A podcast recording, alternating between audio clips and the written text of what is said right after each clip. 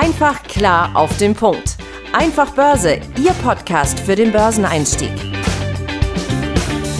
Die im Podcast besprochenen Aktien und Fonds stellen keine spezifischen Kauf- oder Anlageempfehlungen dar. Die Moderatoren oder der Verlag haften nicht für etwaige Verluste, die aufgrund der Umsetzung der Gedanken oder Ideen entstehen.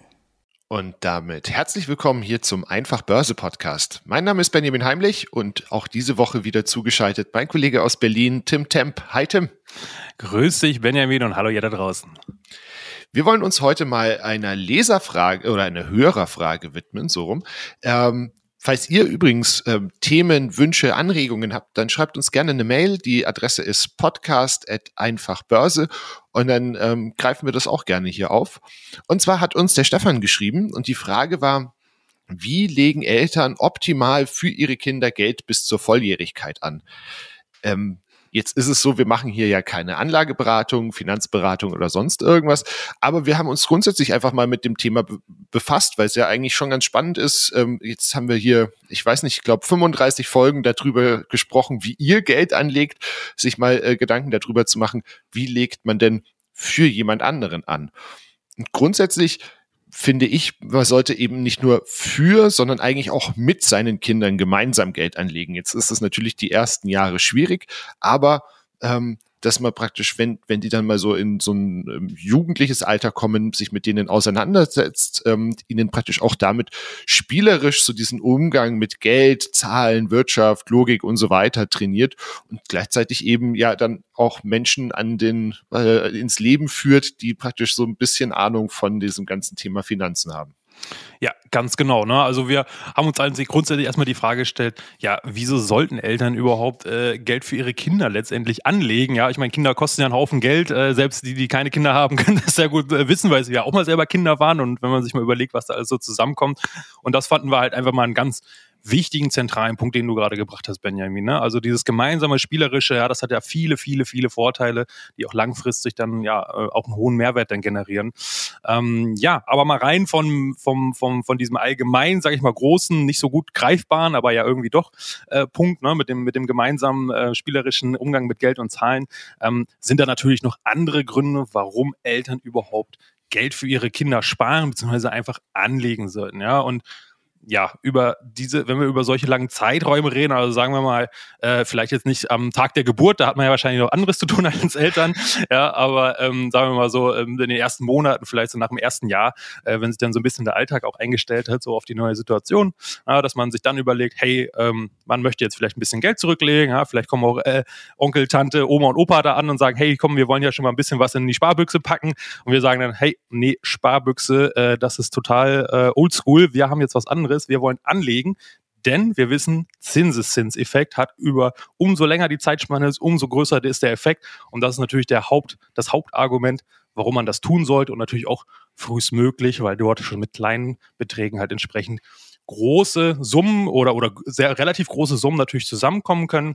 Ähm, und ja, das ist natürlich äh, eine sehr schöne Sache. Ähm, wir haben auch am Ende des Podcasts nochmal ein paar Zahlenbeispiele mitgebracht, na, damit man auch mal konkret sieht, was denn dabei rumkommen kann. Da haben wir mal ein paar Beispielrechnungen entsprechend euch mitgebracht. Jo, und also tatsächlich ist es ja nicht nur für das Kind schön, wenn es eben mit 18, 19, 20 dann eben ein Depot oder ein Geld bekommt, sondern eben auch für, für einen selber. Ne? Also es ist einfach eine Entlastung, weil die hören ja nicht auf, dass sie Geld brauchen, wenn sie 18 sind. Ähm, dann äh, gehen sie vielleicht noch irgendwie ins, ins Studium oder ähm, eine Ausbildung irgendwo an einem anderen Ort. Dann muss man irgendwie so die erste Wohnung, das erste WG-Zimmer einrichten und so weiter und so fort. Also von daher ist es einfach sinnvoll, praktisch sich in der, in der Zukunft diesen Batzen zu sparen, wenn man jetzt eben schon kleinere kleinere Geldbeträge auf die Seite legt. Da hat man natürlich eine Vielzahl von Möglichkeiten. Also das eine ist natürlich das Tagesgeld, das äh, relativ weit verbreitet ist. Das andere, ganz klassisch und in Deutschland, glaube ich, auch, ähm, wir sind wahrscheinlich das Land, das die am meisten liebt, das Thema Bausparer, äh, ist natürlich auch äh, unter Umständen sinnvoll, wenn man sagt, wir haben jetzt aktuell noch eine sehr Niedrigzinsphase ähm, und ein Bausparer versichert ja im Prinzip eigentlich oder sichert einem jetzt den, den äh, Zinssatz, äh, zu dem man dann später dieses Geld aufnehmen kann und ist in der Regel auch nicht mehr dran gebunden, dass du eine Immobilie oder sonst was davon kaufen musst. Also ist es im Prinzip, sichert man jetzt schon den Zins für in 18 Jahren. Keine Ahnung, ob er dann wieder unten ist oder ob er weiter steigt. Aber das ist einfach schon so eine Möglichkeit, sich jetzt schon mal darauf vorzubereiten. Ja, dann gibt es noch ähm, eine Vielzahl, da sind ja die Banken und alle möglichen Finanzunternehmen äh, sehr, sehr kreativ bei der Entwicklung ihrer Produkte. Da gibt es auch ähm, massenhaft für Kinder, sei es irgendwie Mischungen mit Versicherung und, und was weiß ich nicht alles. Ja, und dann, darauf konzentrieren wir uns natürlich, das sind diese sogenannten Kinder- oder Junior-Depots, werden die oft bei den, den Banken genannt, die das halt auch eben anbieten ja, das sind jetzt erstmal so, so die klassischen äh, Methoden. Vielleicht gibt es da sicherlich noch andere, aber die sind jetzt schon mal ähm, dann wahrscheinlich eher nicht so verbreitet. Dann stellt sich natürlich die Frage, wir haben jetzt mal hier diese vier Punkte, ähm, welche grundsätzlichen Möglichkeiten gibt es überhaupt zum Sparen? Ähm, ja, welches ist denn jetzt die beste Frage, fragt man sich ja natürlich. Ja, kann man leider natürlich, wie immer, nicht so ähm, pauschal sagen, das eine ist die ultimative beste Lösung. Nein, weil es hängt natürlich von vielen persönlichen Faktoren ab, äh, von der Neigung, äh, vom, von der Zeit, vom Interesse, ähm, ja, dass man da überhaupt auch Lust zu hat und so weiter, ja. Aber grundsätzlich kann man natürlich sagen, Aktien als Anlageklasse grundsätzlich sind natürlich statistisch betrachtet ja, mit Abstand äh, eine der besten Anlageformen langfristig, äh, was die Renditeerwartung angeht. Und deswegen, ähm, ja, sagen wir natürlich ganz klar, das Junior Depot oder ein, ein, ein Aktiensparplan, das wäre eine sinnvolle Sache. Und warum genau das so ist, äh, das wollen wir natürlich jetzt auch nochmal im Einzelnen genau aufdröseln. Genau. Also ich meine, die Tatsache, dass ähm, wir hier natürlich über das Aktiendepot sprechen, äh, hängt ja auch einfach mit unserem Namen zusammen. Ne? Wir sind ja nicht einfach Bausparer. Ähm, jetzt ist es aber so klar, wie du gesagt hast, äh, langfristig die größte Renditeerwartung ähm, bei den Aktien gegeben, aber natürlich auch äh, Rendite kriegst du eigentlich immer halt nur für Risiko. Jetzt ist es natürlich so unbestritten, dass Aktien eben ein gewisses Risiko besitzen. Aber wie gesagt, sie sind eben auch von der Renditeerwartung her ähm, das, das Beste. Und gleichzeitig, wenn man eben jetzt über einen Anlagehorizont von eben, sagen wir mal, mindestens zehn Jahren spricht, ist das Risiko auch deutlich geringer. Ne? Also ähm, Tim hat das Beispiel rausgesucht gehabt für uns hier den MSCI World. Bei dem gab es nur einen Zeitraum und das auch nur, wenn man zum schlechtestmöglichen Zeit angefangen hat und zum schlechtestmöglichen Zeitpunkt aufgehört hat, ihn zu besparen in den letzten 50 Jahren gab es einen Zeitraum von zehn Jahren, wo ein kleiner Verlust entstanden wäre, wenn man eben ganz klassisch diesen doch sehr weit verbreiteten MSCI World gekauft hätte. Ja, und ähm, gleichzeitig muss man natürlich auch sagen, ähm, wenn wir uns für eine Sache entscheiden, dann entscheiden wir uns ja gegen die andere Sache, beziehungsweise können wir ja immer nur eine, eine Möglichkeit oft wahrnehmen, ja. Ähm, Warum sage ich das? Weil ähm, auch vermeintlich sicher geglaubte Anlageformen ähm, auch Risiken besitzen, die aber vielleicht nicht ganz offensichtlich sind. Was meine ich damit? Beispiel Tagesgeldkonto. Natürlich hat ein Tagesgeldkonto keinen Kurs wie eine Aktie oder ein, ein, ein, ein Fonds. Aber ähm, nur weil es nicht täglich schwankt und ich es quasi eins zu eins direkt sehen kann, äh, ist da natürlich trotzdem eine Schwankung. Auch bei meinem Haus, bei meinen Immobilien ist auch eine Schwankung. Ich sehe sie aber halt eben nicht täglich. Ja, Stichwort Inflation oder ähnliches. Ja, das zehrt auch an der Kaufkraft beim Tagesgeldkonto zum Beispiel. Ja, bei Immobilie äh, kann das auch sein, dass die Inflation dran zehrt, äh, sei es, weil ich Renovierungsarbeiten machen muss, da müssen auch Kosten rein und so weiter. Also das ist nicht gratis sozusagen oder risikofrei. Und nochmal zum Tagesgeld zurückzukommen wenn wir Inflation haben und es gab nur selten Phasen der Deflation, ja, also wo das, wo das nicht die Kaufkraftinwertung da war, dann ist der Kaufkraftverlust garantiert, ja. Während wiederum bei, bei Aktien oder bei Fonds, da hat man eine vernünftige Chance, da auch mit einem, mit einem guten Ergebnis über die lange Zeit halt eben rauszukommen. Ne? Ja, jetzt stellt sich natürlich die Frage, welche Aktien, welchen Fonds soll ich kaufen? Auch da wiederholen wir uns wahrscheinlich zu ähm, vielen vorherigen Folgen oder jetzt auch in dieser Folge einfach schon. Man kann es einfach nicht pauschal be beantworten, weil das natürlich von vielen persönlichen Faktoren auch äh, abhängt. Ähm, wir haben da aber auch eben in der Vergangenheit schon öfter drüber gesprochen, gerade so in den ersten Folgen, so zwei, drei, vier, äh, da haben wir, sind wir darauf relativ zeit, äh, umfangreich angegangen. Da es sich aber eben um einen langen Zeitraum handelt, brauchen wir andere ähm, Kriterien, um zu beurteilen, ob und wenn ja, welche Anlage mit hohen Wahrscheinlichkeit ähm, erfolgreich sein wird. Und da gibt's eben unterschiedlichste, die man, die man da auswählen kann. Ja, ich persönlich habe da mal äh, mir zwei Punkte mit reingebracht, die ich einfach quasi, ja, ich nenne es die Killer-Pro-Argumente, ja, also die, die ultimativen äh, äh, äh, Pro-Börse-Argumente schlechthin langfristig und ähm, weil die halt in der Kombination einfach un unglaublich ähm, stark einfach wirken auf, stimulieren wirken auf die Wirtschaft. Und das ist zum einen eine wachsende Weltbevölkerung. Warum ist es so? Also erstmal ist es ja ein Fakt. Ja, ich meine, da gibt es verschiedenste Statistiken, dass die Weltbevölkerung ne, noch die eine oder andere Milliarde in den nächsten Jahrzehnten dazu bekommt.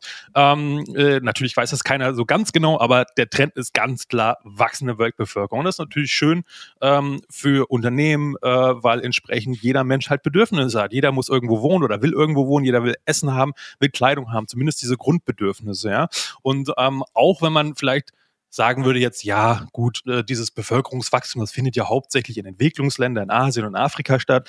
Ja, mag sein. Und natürlich haben diese Leute nicht so eine hohe Kaufkraft wie wir zum Beispiel in Europa im Durchschnitt. Aber das wird sich ja auch eben ändern und die Masse kann ja auch dann eine Riesensumme dort verursachen, ja, oder ähm, Migrationsströme kommen hier zu uns oder oder oder, ja. Also letztendlich die erzeugende Nachfrage und am Ende müssen die von irgendwelchen Unternehmen bedient werden, ähm, äh, ja, fast schon zwangsläufig.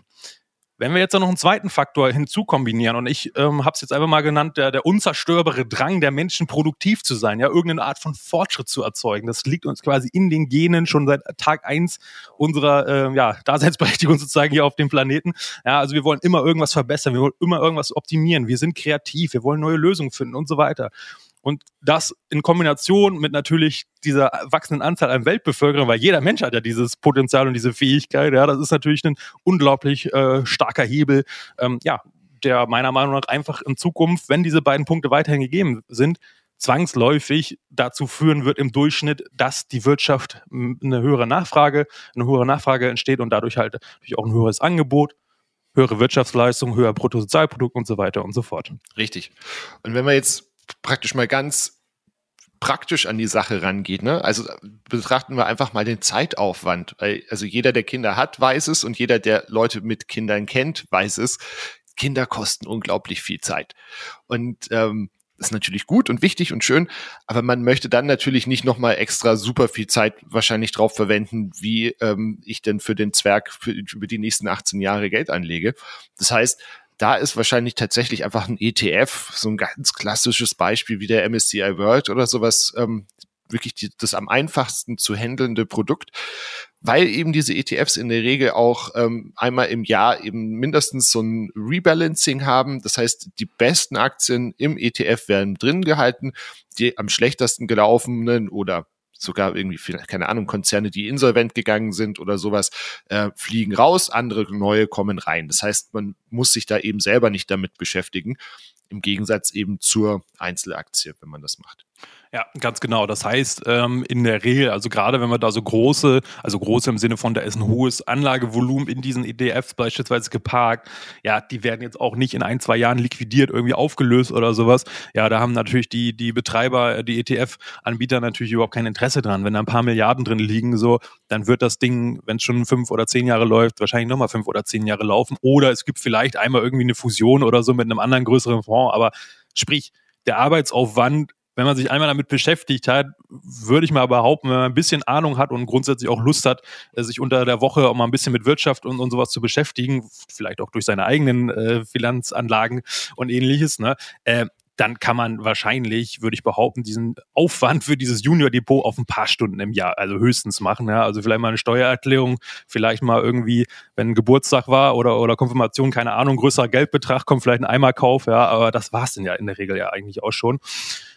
Was kann man jetzt noch machen, um das Ganze ein bisschen zu optimieren? Das fand ich ähm, eine schöne Lösung, beziehungsweise so habe ich das persönlich für meinen Kleinen auch gemacht. Ja, ich habe einen zweiten ETF genommen, also ein MSCI World, ganz klassisch, und noch einen, ähm, weil MSCI World hat halt immer die, ähm, den Hintergrund, beziehungsweise da ist immer das Problem in Anführungsstrichen, das geht hauptsächlich nach Marktkapitalisierung. Wo sind die größten Firmen? USA. Das heißt, da ist immer ein relativ großer Klumpen USA drinne Wenn man das ausbalancieren will, gibt es leider keinen ETF, der das richtig schön gleichgewichtig auf alle Länder und Branchen der Welt macht. Da muss man noch einen zweiten hinzunehmen. Da gibt es aber auch schöne, die zum Beispiel die asiatische Region dann übergewichten. Und so, wenn man beide hat, gleichgewichtet ungefähr, finde ich eine schöne Lösung. Gerade da auch, wie gesagt, schon Weltbevölkerungswachstum wird hauptsächlich in Asien und Afrika die nächsten Jahrzehnte stattfinden.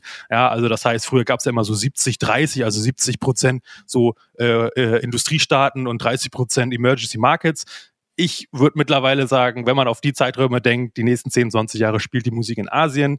Heißt, man kann da ruhig ein bisschen höher gewichten, vielleicht sogar 50-50, wie ich es zum Beispiel mache. Ne? Richtig. Und wie gesagt, also ich hatte es ja schon angesprochen, natürlich, wenn man jetzt mit Einzelaktien ein Depot aufbaut, ist es einfach zeitaufwendiger, ähm, ist natürlich auch eben ein bisschen riskanter, weil man eben sich selber das Portfolio rebalancen muss.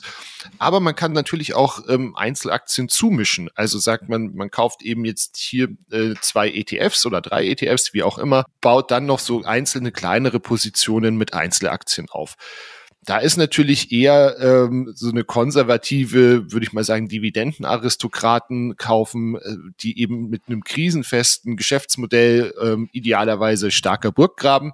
Falls ihr euch das Thema nochmal in der Tiefe anhören möchtet, das haben wir in der letzten Folge auch besprochen.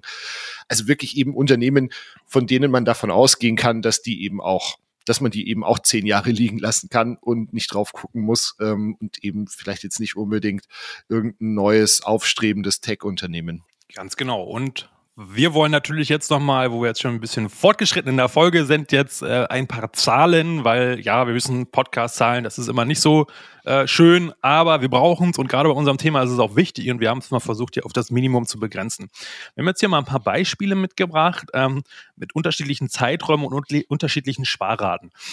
In unserem Beispiel 1 ähm, haben wir angenommen, innerhalb des ersten Lebensjahres des Kindes ähm, starten wir mit 50 Euro pro Monat in einem klassischen Sparplan auf den MSCI World. Ich habe jetzt mal Zahlen rausgesucht. Ähm, in den letzten 18 Jahren ähm, hat er ähm, pro Jahr äh, bei einer monatlichen Sparrate, das ist also auch nochmal wichtig, ne, weil das ist natürlich ein Unterschied von der Performance und das vielleicht auch nochmal grundsätzlich gesagt, alle Zahlen, die ihr seht, ähm, das sind Kalkulation Annahmen. Ja, wir reden hier über lange Zeiträume, das heißt, es wird in Zukunft garantiert ganz anders kommen, aber ihr habt zumindest mal eine Vorstellung davon, wo es ungefähr hingehen wird. Ja? Ähm, zurück zum MSCI World. Ähm, durchschnittliche Sparrate, wenn man das mit, mit, mit dem Sparplan gemacht hat, äh, war 10,9 Prozent von 2003 bis 2021. Ich habe mir jetzt gedacht, ja, das ist ein super Wert, äh, aber der ist eigentlich ein bisschen zu hoch. Äh, Im großen historischen Durchschnitt. Deswegen habe ich jetzt einfach mal ein bisschen konservativer gerechnet mit 8% quasi durchschnittlicher Jahresrate. Wir kommen erstmal auf einen Netto-Einzahlungsbetrag, also 50 Euro mal 12 Monate mal 18 Jahre sind 10.800 Euro an sozusagen Netto-Einzahlung.